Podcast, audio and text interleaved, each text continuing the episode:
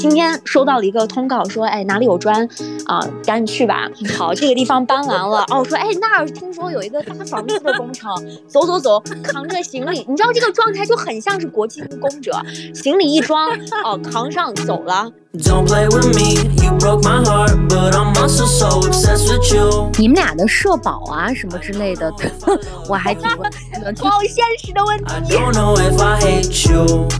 三月份跑五个国家，你这衣服你要怎么去搭配，怎么带啊？我想一想都觉得头大死了。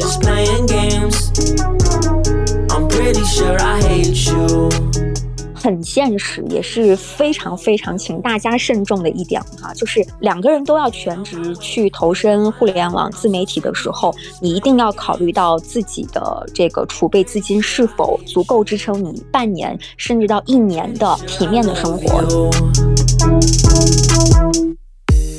欢迎来到机长之家，这里是虚拟出租屋里的隔空对谈，这里是相隔千里的姐妹云聊天儿。我是爱静，坐标兰州；我是萌萌，我在北京。今天呢，我们机长之家要继续神秘职业系列了。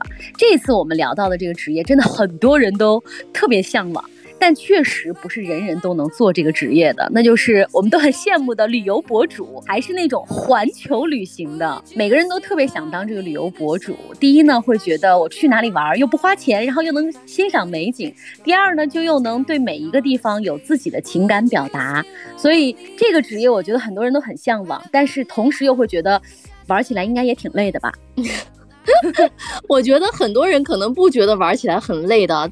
大家只会觉得说天呐，你天天都可以在外面玩儿，嗯，但是你真实感受一下之后，就觉得不太一样了。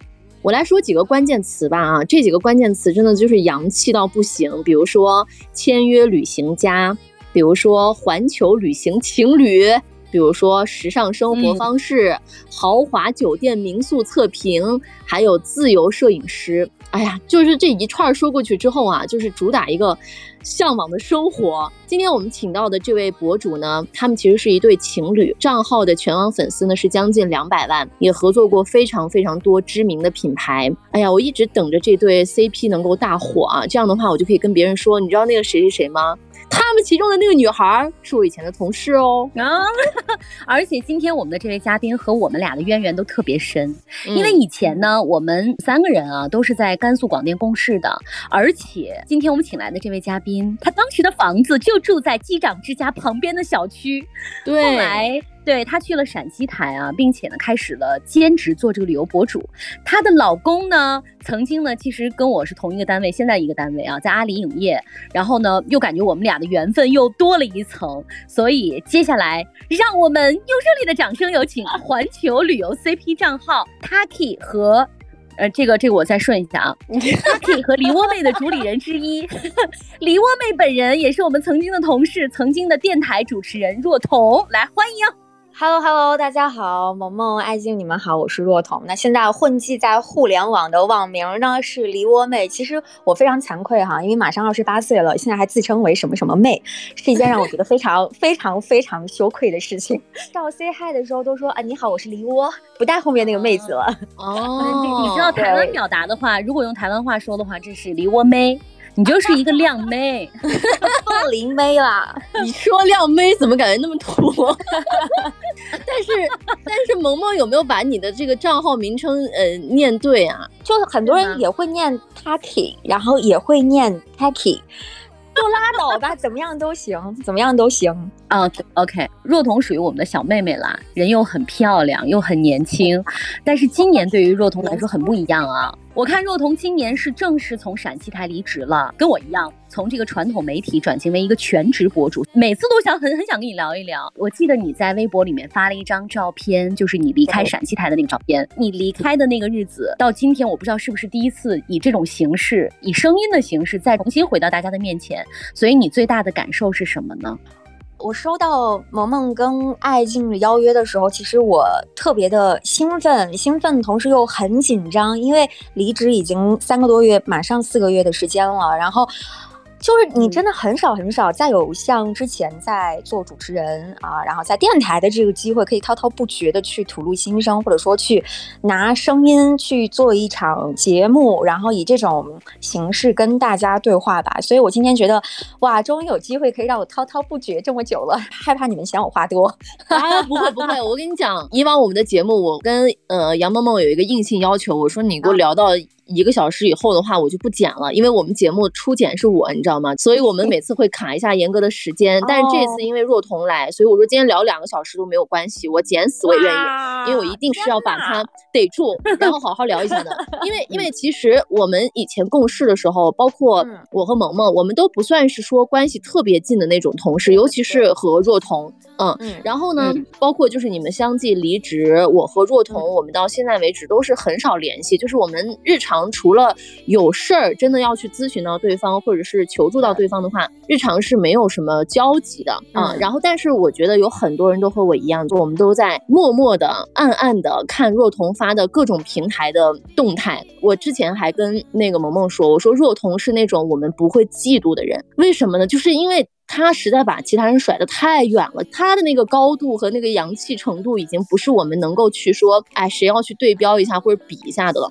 颜值、穿搭、审美、气质，还有他的文笔和才华，方方面面，我们只会觉得说，哇，他太适合去做一个博主了。我觉得很多人可能也羡慕不来的是，你的另一半也和你属于是强强联合，就是你们在呃做这个 CP 博主的这方面，你们俩完全是那种像齿轮一样是很契合的，就是能够各。自在事业上去发挥优势，觉得这么漂亮的女孩子，首先我特别八卦的是你会选一个什么样的老公。所以后来其实我慢慢慢慢看到你的这个整个一个职业路径的变化的话，我既意外，然后又觉得说很为你高兴。所以我一直很想问你的一件事情，就是这条路是不是你最初的一个设想？你有没有想到过有一天自己会是这样子的？哇，我觉得刚刚你给我讲那么一大串，我其实听起来是。特别特别惭愧的，因为我真的没有大家，尤其是爱静刚刚讲的那么的优秀或者那么的好，又或者是说可能是你见过的人太多，然后你结交了一群也是很有才华的，然后非常有性格的朋友，让我觉得我自己其实是非常渺小，或者说就是挺普通的一个人吧。嗯，甚至我根本就没有想过说，哎。我居然还可以这样走这条路，更不要说做一个环球旅行的博主了。所以这个真的就是，你永远不知道你的人生会走到哪一步，会出现什么样一个转机，或者说出现什么样一个机会，然后命运的齿轮就把你推到那一步了。所以当时我在甘肃台的时候，应该是我刚刚毕业，二十三岁，还是一个说白了就是没有见过什么世面，然后也没有什么远大抱负的小女孩。这样说可能有点凡尔赛哈，但是做旅游博主这个是我并没有认真规划过，甚至我之前都没有想过的一条路。但可能就是因为各种各样的契机，然后让你就走到这一步，所以我就自然而然的接受了所谓命运的馈赠。就这样吧，嗯，对，既然这条路已经摆在了你面前，然后目前你也有一个看起来还不错的发展，那我就想接上这份礼物。我这个人就是这种所谓的先走一步看一步，就也没有说有多长远的规划，就未来十年或者说未来五年内我一定要怎么怎么怎么样，就完全没有。我觉得人生就是永远永远你想不到下一个分叉点，下一个转折点在哪里。什么样的契机就是让你做了旅游博主呢？是因为你的爱人老公吗？对，因为因为我跟他谈恋爱的时候，我们俩都属于那种比较爱玩的，他可能比我更爱玩，就是属于那种。周末两天都可能得找一个比较近的城市过周末的这种类型，然后呢，我们俩就可能会去周边游啊，包括国内一些城市去飞，然后呢，又比较喜欢打卡一些酒店。然后我呢又很爱臭美拍照，那他作为一个我的随行摄影师，从刚开始很烂的手机拍照技术，然后我们俩也是在各种各样的女生嘛就很指责啊，你给我拍的好丑啊，然后慢慢慢慢就在这种争吵当中，然后出去的时候，哎，会刻意的好像开始拍一些照片啊，然后到后面的一些视频，然后逐渐的会发一些社交。媒体呀，包括我们现在其实是跟携程有一个独家经济合约的，等于是我们算他们旗下的一个艺人，对，然后给携程打工吧，就是这样的一个性质。然后慢慢慢慢慢的，好像哎做出了一点小小的成绩，然后做出一点规模，开始有人关注你，然后慢慢慢慢的。好像有很多奢华酒店啊，然后也会邀请你去体验。到后面的可能他需要付费，请我们去拍照、拍视频等等。慢慢慢慢的，好像走出了一条比较啊清晰的所谓旅游博主的道路吧。所以这个就完全就是无心插柳的一件事情。羡慕死了。啊，其实，呃，若彤她走上这条路，跟她另一半的关联还是很大的。因为我记得那个时候你去西安的时候，不久之后你老公就已经辞职了，就是说要去专门的做这件事情了。对。但是我突然之间有一天从别人嘴里听到说，哎，你知道吗？若彤他们，他和他另一半现在已经做成了一个账号，就突然之间感觉一夜之间就变成了百万大 V 的这种状态了。嗯。其实这个过程，我觉得在我的印象当中还是挺快的。所以你们起步的话。当时是因为要在携程上发布了很多内容吗？还是说就是你们这个类型在国内来说的话不是那么多，比较容易出头呢？嗯，其实那个时候很巧，就是因为疫情三年，大家众所周知的原因，那出境游是暂时是关闭的，就我们出不去。那慢慢的，很多年轻人呀，包括很多爱旅行的朋友，开始把这个目光转向了国内，挖掘了很多国内小众旅行的地方。而那个时候呢，像微博的图文啊，还有包括携程社区的一些。开放的窗口是在图文啊，包括旅游攻略方面是给到一些流量扶持的，而刚刚好那个时候我们也是因为呃各大航司有推出一些，比如说像那个周末随心飞这样的一些机票的优惠，对，当时我们俩就。可以说是抓住了这个风口吧，几乎是利用每个周末的时间去飞到另外一个城市，用四十八小时。所以当时我们也做了一个系列，叫做《四八 Hours 城市历险记》，就是在一个城市用四十八小时去。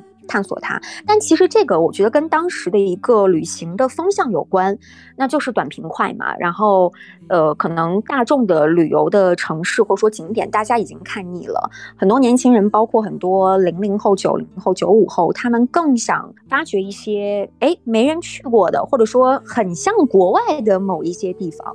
所以那个时候。我们也挺累，你想，你想那个时候我先生还没有辞职，然后我也是在做主持人的状态，我们只有利用周末呀、节假日啊，或者说年假的时间去自己掏钱。对，那个时候是没有商单的，就完全就是自费出去玩儿。一切都是不确定性，你不知道你发的这篇图文笔记能被多少人关注到，你也不知道，哎，这个地方发的这篇文章能不能成为爆款。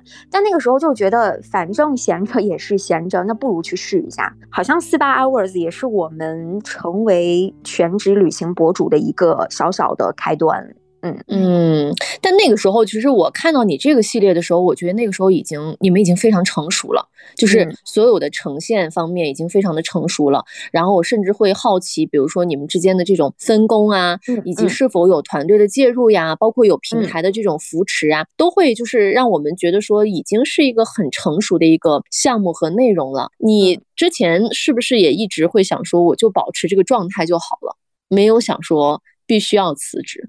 对，真的真的是这样。我甚至在去年十二月之前，我都还在想着，我觉得我现在做着自己的本职工作，然后利用闲暇的时间，或者说利用节假日，我去做博主这件事情是可以平衡的了的。但是什么时候我完全改变这个想法了？其实跟我的前单位有一定的关系，就是陕西交通广播。那当时的这位领导其实很理解我们年轻人，他也支持我们年轻人去发展自己的一些副业呀，包括有自己很感兴趣的方向。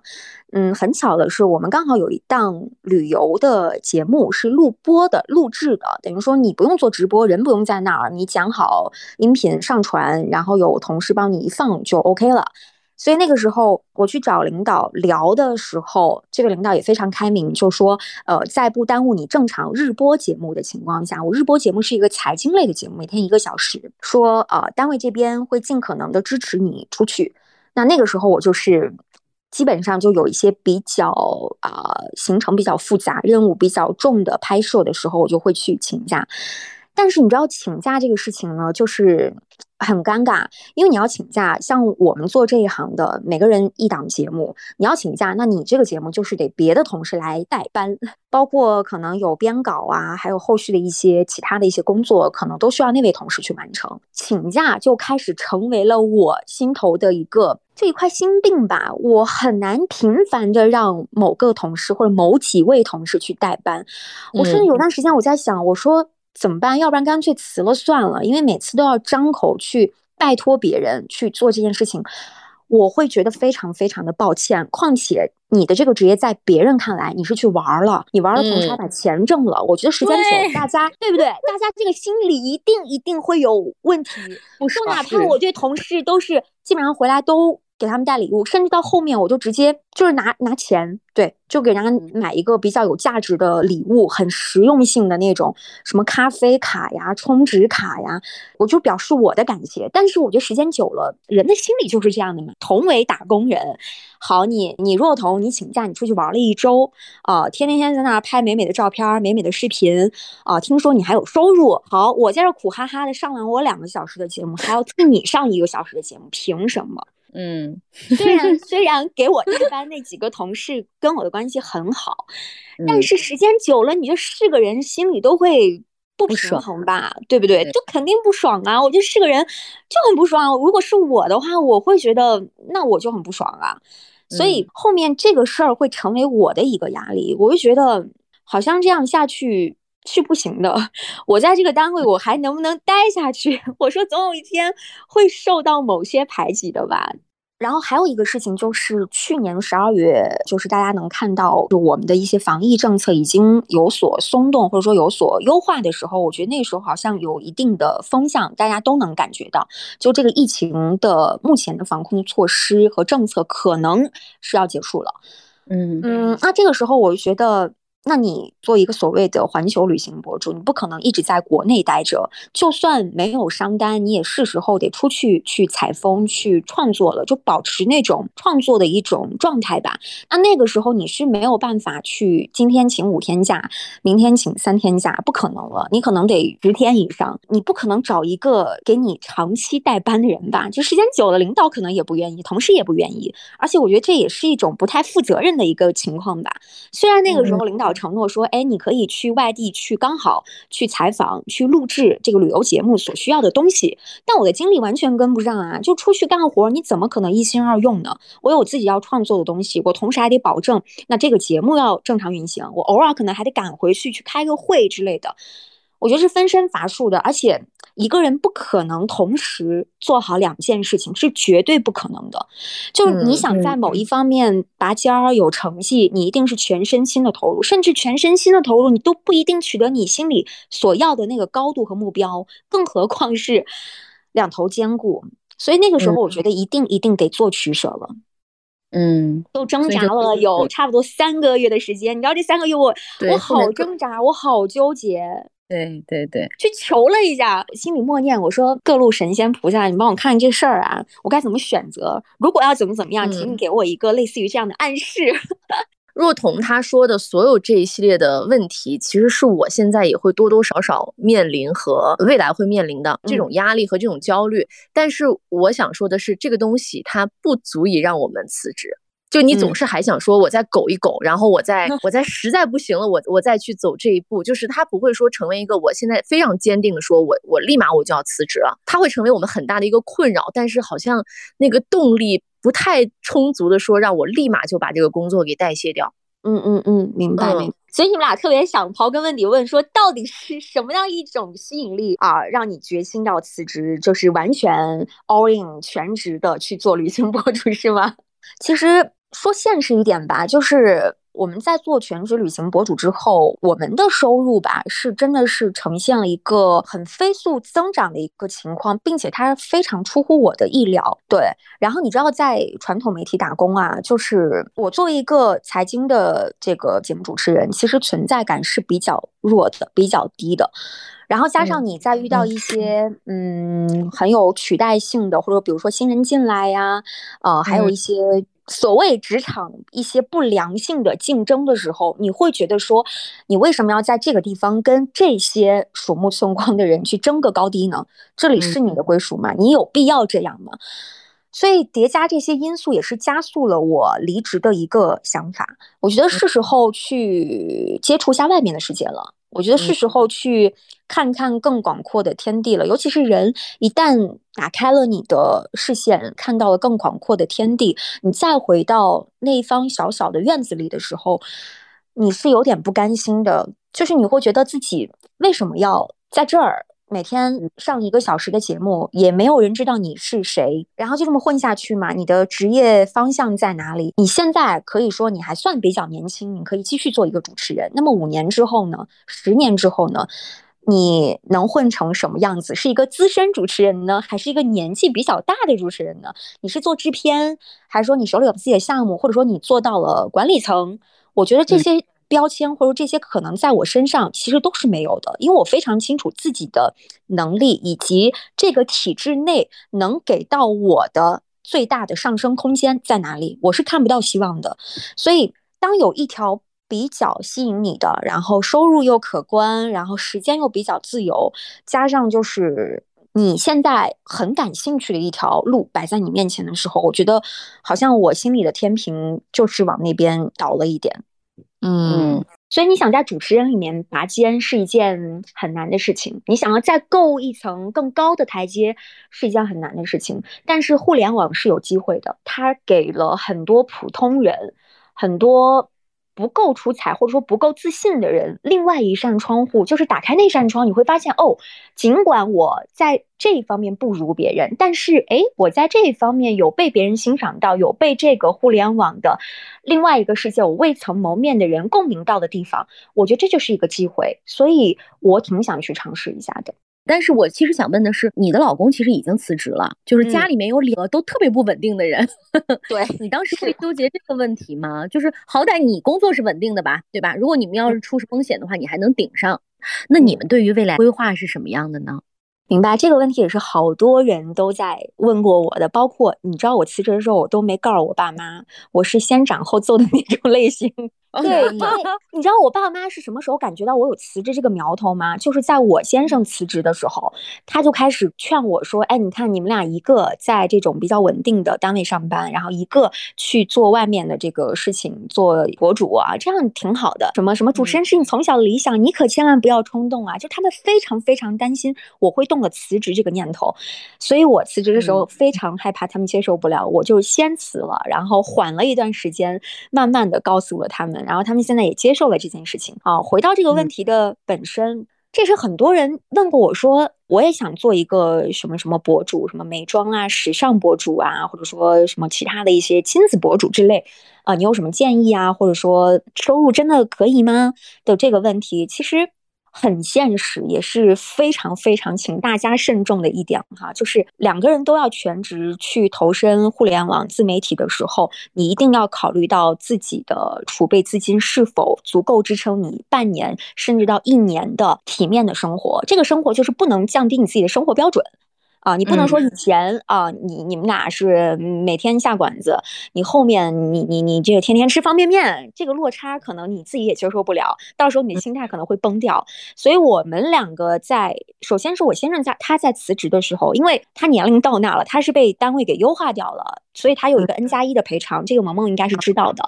对对，所以当时他手里有近的启动资金。等于是阿里给他交了一个学费吧，交了一个养老保险吧，然后他决定辞职。那么幸好有了这笔资金，才能够支撑我们在半年到一年，在没有过多商单的情况之下，我们的生活没有受到影响。然后我之所以也全职，是因为我在兼职的过程当中发现，哎，我兼职的收入好像也还不错，已经超过了我作为主持人的这份收入，甚至超过了很多。对，所以这个也是给了我们两个一定的资金的支持，嗯，你的周转呀，包括你自己的一些生活费啊，等等等等这些，所以这个就是千万千万千万不要冲动，因为这个事情 非常非常的现实。你知道我们去年的时候，因为疫情反反复复嘛，西安各地都是动不动封城一个月。啊，半个月的时间，你行动受限，那你想那个甲方，对吧？他们可能也不需要做一些更多的公关啊、宣传的一些投入，所以对我们的收入其实打击还挺大的。你其他可能还有积累的一些回款，他没有给到你，那么你周转的这是一个很现实、很现实的问题。所以那段时间我们俩也比较沮丧。我那段时间还没有全职嘛，我还在犹豫。我说，那你看动不动受到这种不可抗因素的影响，那事实证明这份职业它就是不稳定的呀。所以我还不如就继续稳着我的老本行吧。所以又那样挣扎了一年的时间，然后直到现在出境游恢复，国门打开，然后慢慢慢慢的逐步开放，逐步复苏，啊，也是让我重燃了这个雄心壮志吧，稍微有一点信心了。你们俩的社保啊什么之类的，我还挺关心的。好现实的问题，对吧？跟我爸妈问的一模一 样，问的很到位，太到位了。就我们自己交嘛，因为我们自己有自己的呃影视广告传媒文化公司。外表看若彤和她的老公过着非常让人羡慕的生活，然后但是我们也一定相信说，在这个过程当中，你们除了心理的挣扎之外，还有体力上的痛苦。想了解一下你们现在旅游博主的日常到底是什么样的？啊，天哪，真的就是人前风光，人后受罪，一点儿没夸张。就第一反应就说，哇，你看他又是拍了什么好看的照片、视频，你去的这个地方好酷啊，好美啊。你知道我在我在屏幕那头就是面无表情，我心想今天的拍摄任务又完成了，太好了，赶紧躺下来刷刷手机放松一下吧。就这个辛苦是不足以为外人道的，就是跟别人说哇，我好累啊，别人觉得你凡尔赛，因为确实啊，像这种性质，人家人家大多数人看到的是哎。住着好酒店，然后又出国玩了，感觉是享受。但对我们而言，先不说伤不伤单的情况，就我们自己出去创作这回事情。就真的是一件起早贪黑，然后风吹日晒，并且你没有地方去抱怨的事情，你必须把这个事情完成的事情。所以我跟我先生就经常会吵架，你知道吗？就吵架点在于，我觉得可以了，可以了，我就拍成这样已经不错了。但是他不，他觉得没有达到他心里那个标准，那他要拍我，我就得在顶着四十度的烈日晒着。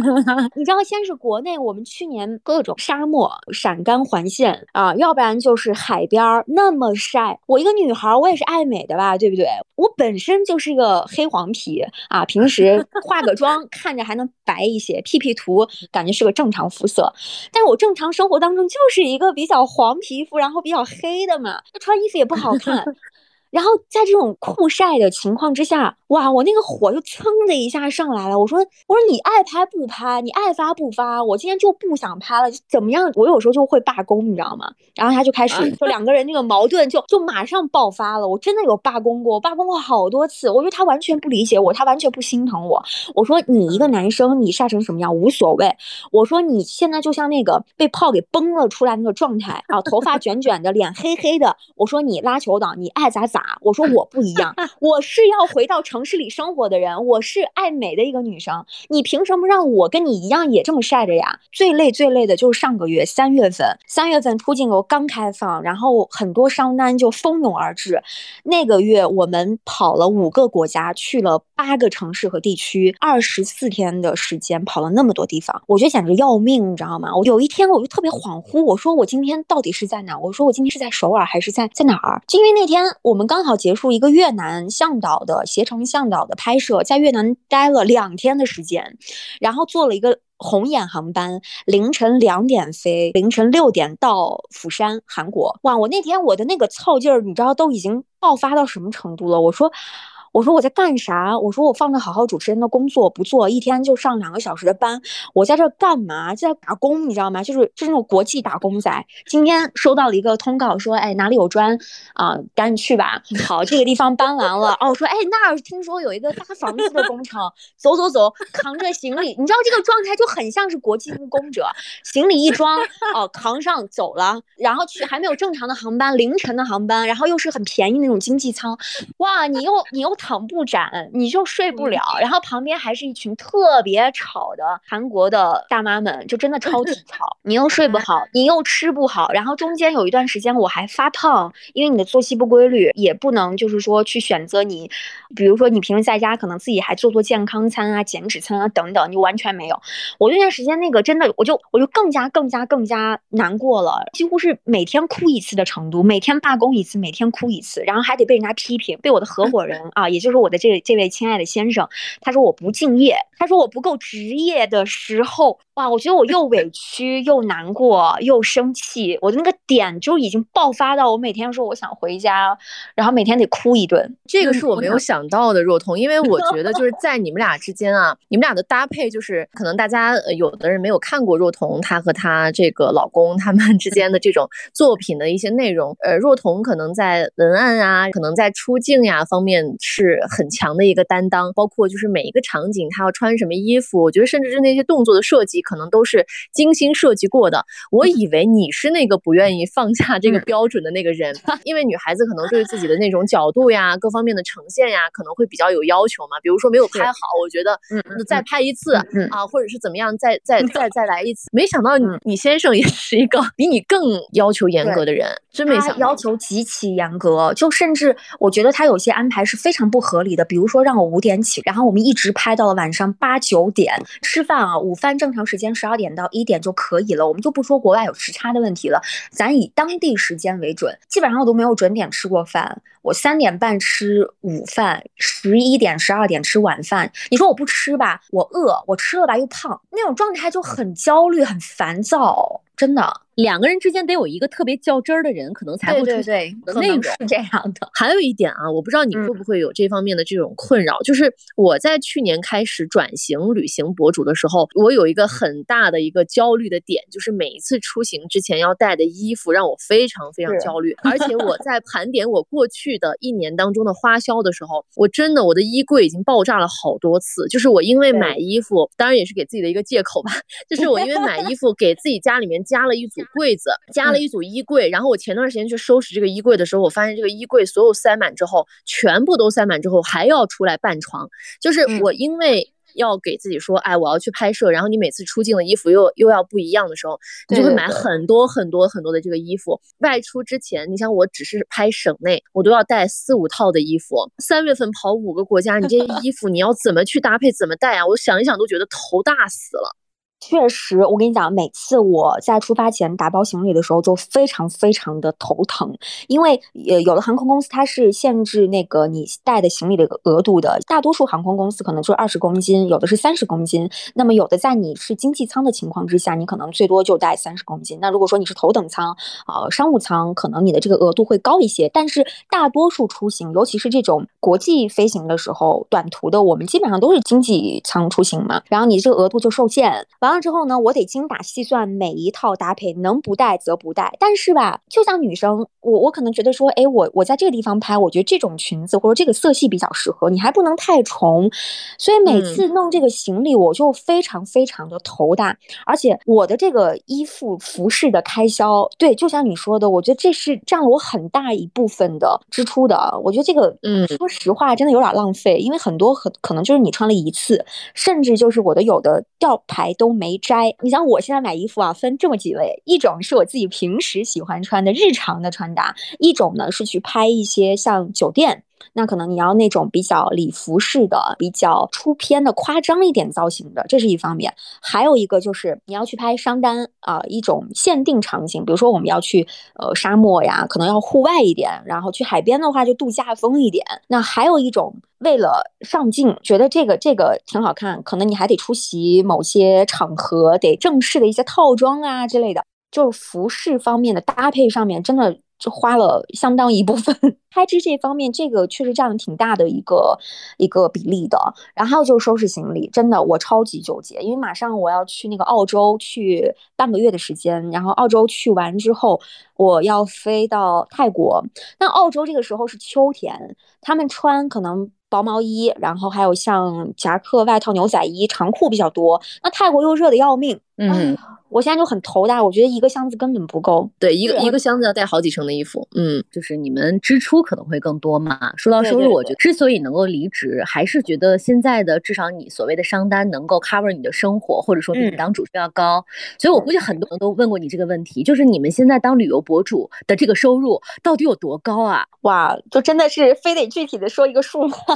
也倒不用，就是就是高到什么程度，让我们有个概念。因为这个博主他也分一些不同。同的一个 level，或者说不同的一个阶段吧。你像我们现在可能就只是属于一个腰部的，或者说属于某一个平台还比较出名的一个博主，那么跟那些头部啊和拥有顶级资源的博主来说，那肯定是没法比的。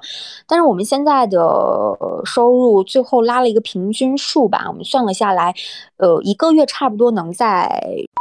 上下正常有商单的情况之下，这样算下来的话，除去成本的话，每年差不多应该在左右。我一直在说，我说正儿八经这个钱打到你的银行卡，你花出去了，这才是属于你的钱。因为我们这个行业面临着一个比较大的一个问题，就是很多项目它是不给你预付的，就你必须首先自己得垫出去一定的成本，你的差旅，比如说你要找一些摄影师啊，还有后期等等等等这些费用都是你自己需要去垫的。然后回款的日期有时候会很久，我记得最久的一单有半年六个月，他才给我们结款。结案，然后就很慢。正常的一个回款的流程可能也得一到三个月，快一点的话可能也得一个月。因为你现在是属于真真正正意义上的博主，你像在甘肃的很多博主还不算是我觉得真的博主，因为能够接触到的品牌商单啊，然后能够接触到的一些内容是有限的，包括达人的这种见识都是有限的。大家只能接触到说我们这个区域当中的一些人。像你去横向对比的话，旅游博主是不是所有的博主当中成本最高的？我敢说，旅游博主一定。是所有的博主当中成本最高的，因为你就像美妆博主、时尚博主，或者说其他的家居亲子博主也好，他们首先其实大多数没有一个出行的成本，那我们的这个成本就高，就高在一个是你的差旅的问题，你你你像在国内的话可能还好一些，机票啊，包括高铁啊，你可能这个费用还。算 OK，但是像有一些国际的一些商单，比如说我们这次要去澳洲吧，一个洲际航线飞十个小时，那普通的经济舱，它可能一个人的这个往返的费用在八千多到一万之间。你想两个人出行往返一趟，你的这个路上的费用就得两万多，然后你还要住酒店。那澳洲又是一个一比五汇率的一个国家，它相当于美元。跟跟美元的汇率差不多吧，我们出去花花这个钱，就就就你自己吃饭啊，你自己住宿啊也好，那它这个费用肯定就会上去嘛。而在你没有商单的情况之下，就你自己掏钱喽，掏钱去创作。那如果说有商单的话，你的成本就一下上去了嘛？那你自己的利润那肯定就是比较低一点的。嗯嗯，所以就是你自己其实要去规划，比如说整个拿到这个案子之后，然后你自己要把自己的这个成本包住的话，你就要做很多的一些让步和牺牲。比如说你现在的旅行和以前的旅行是不是已经发生了很大的变化？我甚至上个月去巴厘岛拍那个向导跟租车的时候，我说我发誓，我一定要找一个月的时间，我好好的在。巴厘岛躺一个月去享受一下，因为我待了一周，我觉得这一周我每天都在上班，我每天都在工作。我是我出了好看的照片、好看的视频，但是你说我正儿八经的有没有深入的感受到这个地方的文化魅力、自然景观、人文色彩吗？我没有，我是走马观花式的，为了赶紧抓这个进度、赶紧出片而出片儿，你是没有办法去很安心的。坐下来，躺下来，去认真的听，认真的感受，认真的去看的。所以我觉得这也是一个很大的遗憾。包括我们跟其他的一些博主同行去交流的时候，发现大家其实真的是这样的。除非，除非你有很很大把的时间，你你在这个地方你计划拍摄五天，那你实际待了十五天，半个月，那你拍完之后，你可能还有时间去享受一下，去正儿八经的作为一名观光者去感受一下。但是我们现在是不允许的，一一是没有这个。时间，就是你多出去一天，你多一天的成本嘛。还有就是你后面的行程其实是安排的非常紧的，你必须在这个时间段内完成和结束在这里的拍摄，去赶往下一个目的地。还有就是，就是在你你去拍呀，你去创作的时候，你内心是是比较焦虑的，就一心想着说，哦，这个角度别人已经拍过了，我不要这个角度，或者说，嗯，这里好像不够出片等等，你会纠结于各种角度，各种角度。哎呀，所以我我有时候挺烦的，你知道吗？我甚至觉得我不是在旅行，我就是在工作，我就是在打工，我只不过是换了一个场景，换了一个国家而已，换了一个城市而已，几乎都已经失去了旅行的意义。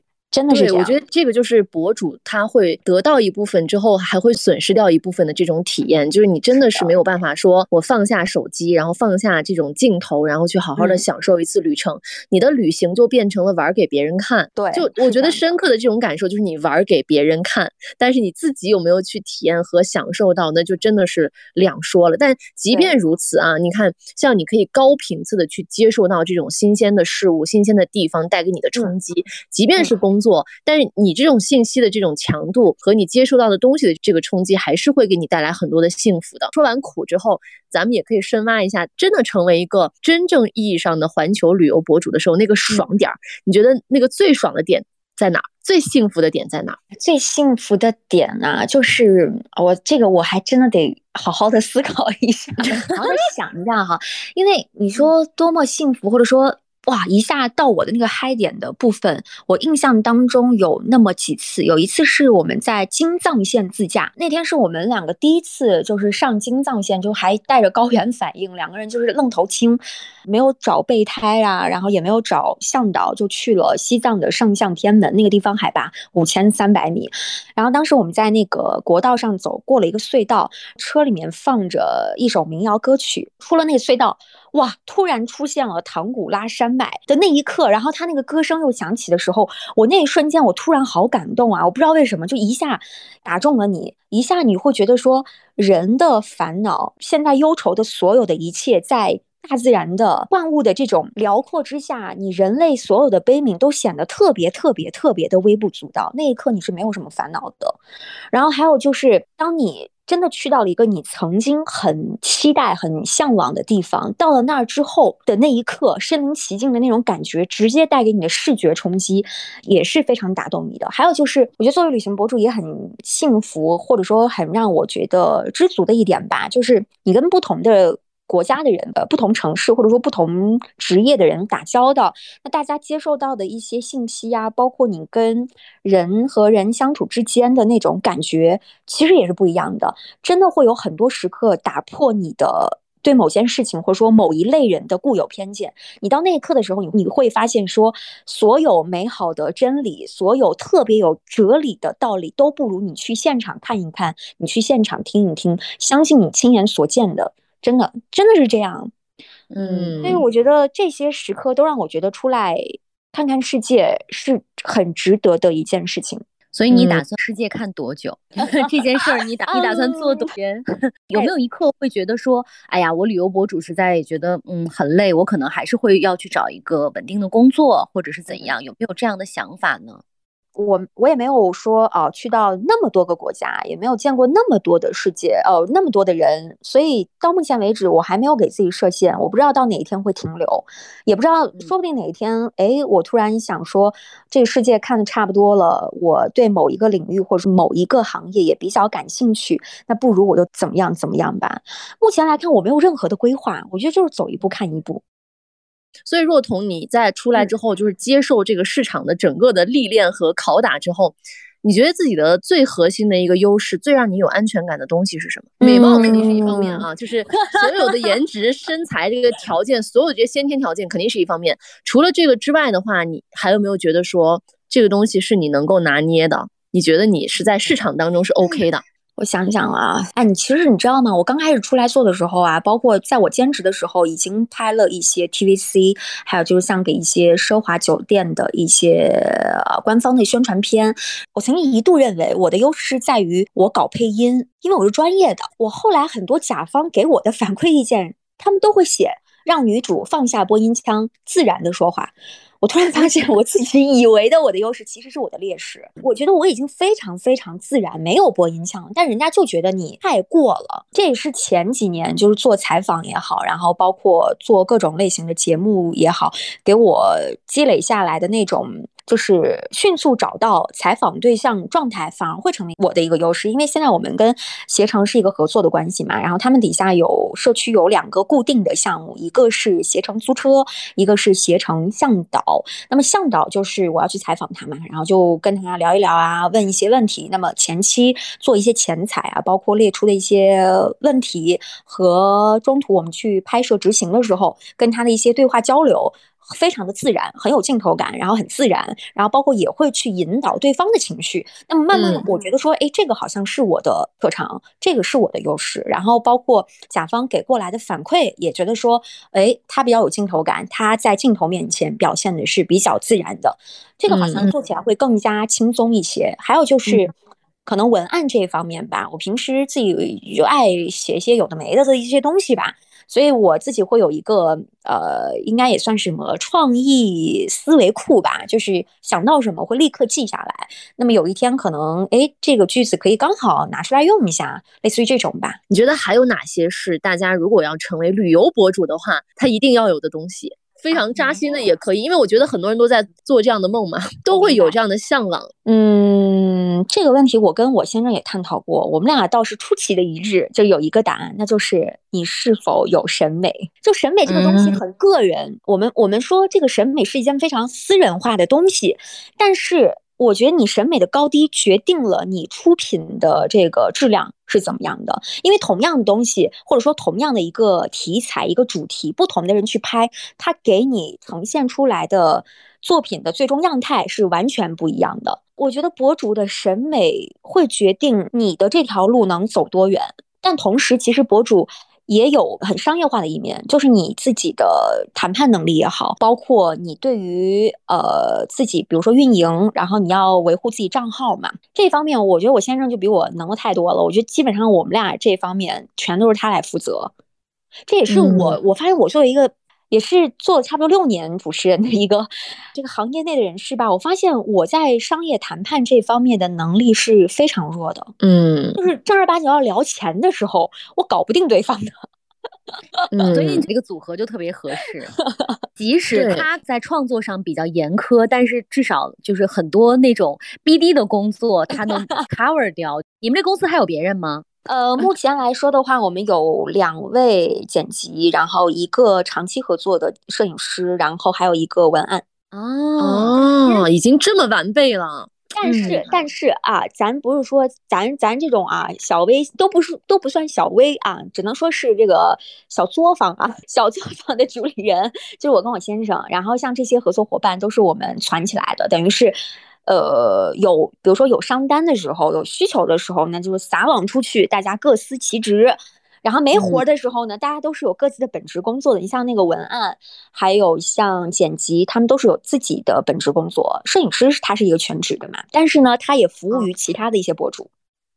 OK，对，所以这种模块化的合作方式和合作模式，我觉得是未来的一个趋势。就是你所谓的这种小作坊，然后大家就是有项目的时候聚在一起做，然后各司其职，这已经是一个趋势了。未来一定都会是这样子的一个一一个状态，因为现在大家都是一个斜杠青年嘛。我觉得今天若彤说到的这两点啊，真的非常非常的关键，真的特别特别的关键，所以这个也是 很想。就是说，给我身边有一些，尤其是年轻的小伙伴啊，就是说，哎，我很想去做抖音啊，我很想做小红书呀，好像似乎这个事情是人人都能做的，因为有一些技法就是你可以通过训练，然后你就能去做到的。但审美这个真的是有点残酷，因为审美它不是靠一朝一夕就能来的东西。所以这也就注定了，你能成博主，你好像顺其自然的就成为博主了。你不能成为博主的人，吭哧吭哧的，永远反正慢着一步。所以我觉得这个东西就是会自然被选择出来的。然后你当你到达一定的这个阶段，你觉得要迈向职业博主的时候，这个商务谈判和运营能力非常非常的重要。就算是你自己作为媒体人，你能做出多好的内容，你没有运营就是零。我觉得就是这样子的。所以我觉得这两个要素真的是挺真实的。而且非常的让让人能够认清自己，你到底能不能够成为一个博主？嗯，OK，我觉得我们今天聊的差不多了。最后我们再问到一个，就是若彤在去过的这个地方当中最喜欢的一个地方吧？最喜欢的地方是不限于那个城市和国家，是不是？对对对，你自己喜欢的那种气质啊什么的。行，那在国内来说吧，我。应该是长达一年的时间，我都没有喜新厌旧啊，一直会非常喜欢的一个城市是泉州，福建泉州。呃，泉州也很巧，刚好是我们去拍了一个三星的商单，是一个存储卡，然后就去到了泉州。就这个城市，它很吸引我的点在于它非常的融合，它的融合性非常的强，因为它也是呃古城，然后包括在两年前的时候已经申遗成功了，等于是世界遗产名录里面，年嗯，然后他那边的话，各个。宗教融入其中，很神奇。就是你想福建嘛，沿海城市嘛，他会很信奉那种海神文化嘛，然后包括妈祖啊等等。但同时呢，那边天主教、基督教、道教还有佛教，也都有很多他们的一些庙宇、祠堂，就大家都是那种非常。和谐的相处融入的一种状态，然后加上我，我觉得去那座小城生活的那个节奏也是很舒缓的。它可能不像是什么其他内陆城市非常高大的那个很现代化的一些建设，其实是没有的。但是它就是那种。人很舒适的状态，然后非常自得其乐的松弛感，是我目前还挺想去旅居的一个城市，想在那儿可能生活个一到三个月之类的情况。嗯，哇哦，竟然是泉州！对我刚才也想问，就是有没有哪些地方是你想说，哎，未来我要是修身养息的时候，退隐江湖的时候，我要去这儿。嗯，对，泉州就还挺适合养老的，然后又是沿海，海鲜吃不完，又很便宜，又很美味，做法烹饪又比较简单，有很多美食，你也不用担心说啊吃的过于的油腻或者特别辣，会担心你自己的身体负担长胖之类完全没有，所以我觉得泉州还蛮适合我自己的一个节奏的。我觉得 Taki 和梨窝妹成功是一定是有理由的。刚才除了我们讨论的这么多东西之外，还有很多很多都是我们可以在你的视频里或者是在你的图片里面能够更加深入的了解。所以呢，我们也替我们所有的这个机长之家的粉丝们要有一个请求，就是我们希望能够在我们的这个 Show Notes 里面放上你最美的照片。